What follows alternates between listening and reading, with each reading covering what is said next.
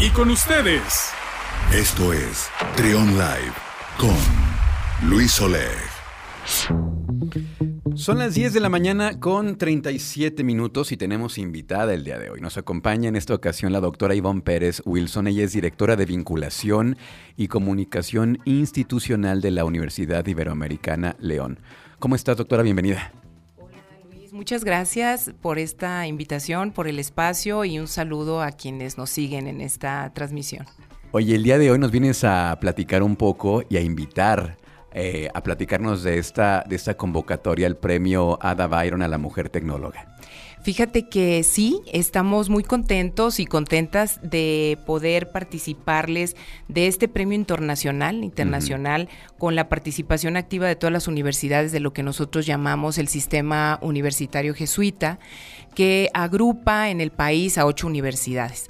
Y bueno, este premio Ada Byron, te cuento un poco de, la historia, hace más o menos como unos este, seis años aproximadamente, en el 2014, eh, la Universidad de Deusto, en el Departamento de Ingenierías, la Universidad de Deusto en España es una universidad hermana también, jesuita, eh, empieza a reflexionar sobre la participación de las mujeres en, en las áreas de la ciencia, de la tecnología, a revisar la matrícula precisamente de cómo estaba desequilibrada, digamos, estas, estas áreas, mucha más presencia de hombres que de mujeres, como creo que todos lo podemos observar en, nuestra, en nuestro día a día. Entonces, bueno, empiezan a pensar en este premio que por un lado es reconocer y visibilizar esa trayectoria de las mujeres que están dedicadas a la tecnología, al trabajo con la tecnología, a la ciencia, pero algo muy interesante que me parece que es esencia de nuestras universidades en el sistema eh, jesuita, que es ir a un proceso de más larga duración, es decir, transformar esta parte de los estereotipos, lanzando como esta convocatoria del premio para detonar vocaciones en nuestras niñas, adolescentes y jóvenes que quieran entrar en este campo, ¿no? Es un campo amplio donde creo que las mujeres tenemos mucho por hacer y por, y por trabajar. Imagínense nada más para poner un poquito en contexto para quien no sepa, Ada Byron es considerada como la primer mujer programadora.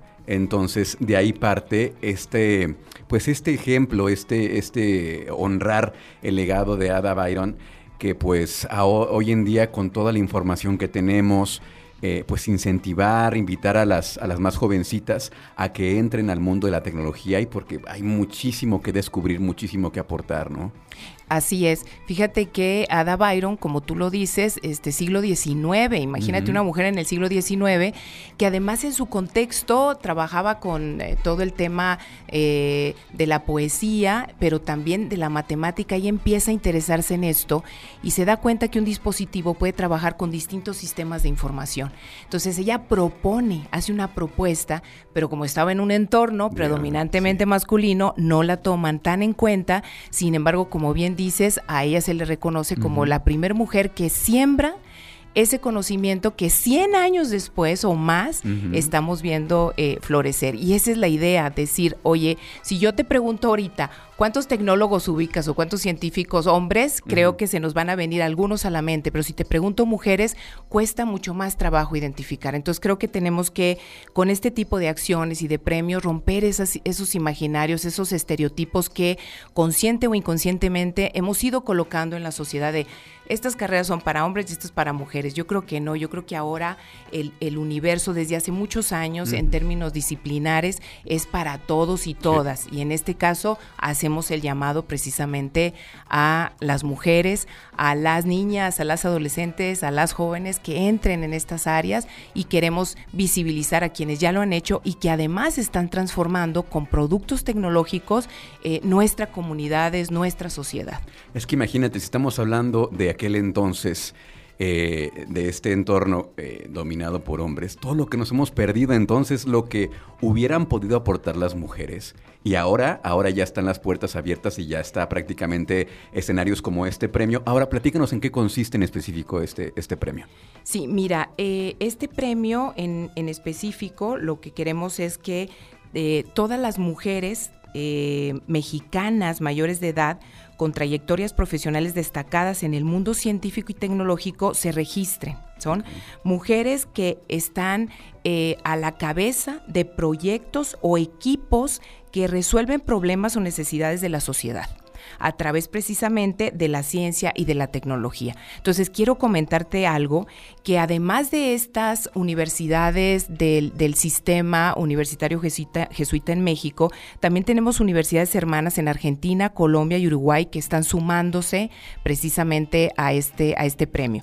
Y algo también importante es que tenemos aliados estratégicos muy interesantes. Entonces, acompaña el premio Microsoft y ATT además de, esta, de este movimiento STEAM y la red de ciencia, tecnología y género. Este, este movimiento de STEAM, eh, sus siglas están en inglés, pero trabaja con eh, temas de ciencia, tecnología, ingeniería y matemáticas. Entonces, lo que, lo que ubica este movimiento es temas de educación, trabajos a futuro, innovación, pero siempre en un, en un escenario de inclusión, de inclusión este, social. Entonces, bueno, en esto consiste el premio, en que las mujeres se registren, que estén a la cabeza de estos proyectos de ciencia, de tecnología y que estén transformando precisamente a través de estos proyectos sus comunidades, su sociedad, las ciudades, etcétera, ¿no? Y eh, pues si me permites, puedo, puedo mencionar la página de internet donde se pueden registrar es premioadabyron.ibero.mx. Ok, ahí están todos los detalles, fechas. la manera de registrarse es individual, puede ser por equipo, ¿cómo funciona? Es individual. es individual y viene precisamente en la convocatoria toda la información que van a tener que ir este, llenando. Después todas las que se registren, pues pasa precisamente la información a un comité técnico eh, conformado por especialistas, gente precisamente profesionistas también de ATT, de Microsoft, etcétera, académicos, académicas, investigadoras, para poder este, seleccionar pues quién, quién se llevaría este premio. Hoy estamos hablando de empresas que son punta de lanza en tecnología, entonces van a estar este, pues ahí eh, en conjunto haciendo mancuerda pues, con estas grandes, grandes empresas a nivel mundial, ¿no? Eh, dentro del marco de este, de este premio tienen otros eventos, ¿no? Platicabas de un panel también. Sí, fíjate que cuando mencionábamos que vamos en esta acción este, afirmativa, de las tareas de hacer visible la trayectoria de las mujeres en estas áreas, lo que pensamos es que acompañando al premio tenemos que hacer ah, varias acciones. ¿no?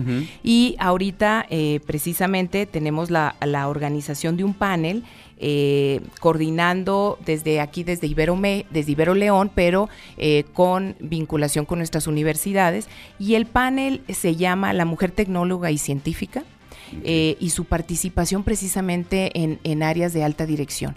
Y aquí contamos con otro aliado muy importante que además hemos escuchado nombrar muchísimo en el último año y medio, que es el caso Pfizer. ¿Sí? Entonces vamos a tener la participación del caso Pfizer y de las universidades del sistema universitario con este, algunas invitadas como la ingeniera Ana Teresa Rodríguez Martínez, ella es líder de Digital para México del clúster andino, Chile, Ecuador y Bolivia y Centroamérica y el Caribe, y ella viene precisamente, es la invitada especial de Pfizer, y tenemos de la Universidad Iberoamericana León a la doctora María Eugenia Mena Navarro, ella es doctora en ciencias de la ingeniería, a, la PhD María José Rivas Arriola, y es de la Universidad Iberoamericana de Puebla, a la doctora Cristina Oropesa de la Ibero Ciudad de México y a la maestra Marcela Soto de la Iberoamericana Torreón.